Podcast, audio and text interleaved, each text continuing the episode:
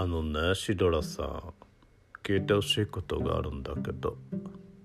何もだらさん。この間ふとね一人旅に行きたくなって一人旅に出かけたわけ。で行く道中もすごく楽しかったんだけど突如あ家の鍵閉め忘れたかなってなったの。でもまあ気にせず遊んでたわけ。で明日も休みだし泊まろうかなってなって旅館も当日飛び込みで行ったの。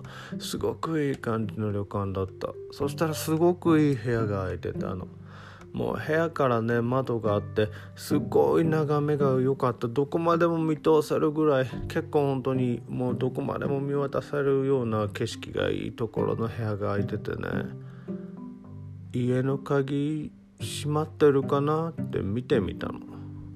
でもさすがに見えなくてね。で露天風呂に入って。露天風呂もすごくいい景色がすごくいいところでね。日頃の疲れを本当に癒した。ああって。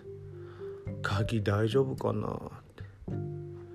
翌朝早く起きて景色をこうまたねこうパーって見えるパノラマビューよ。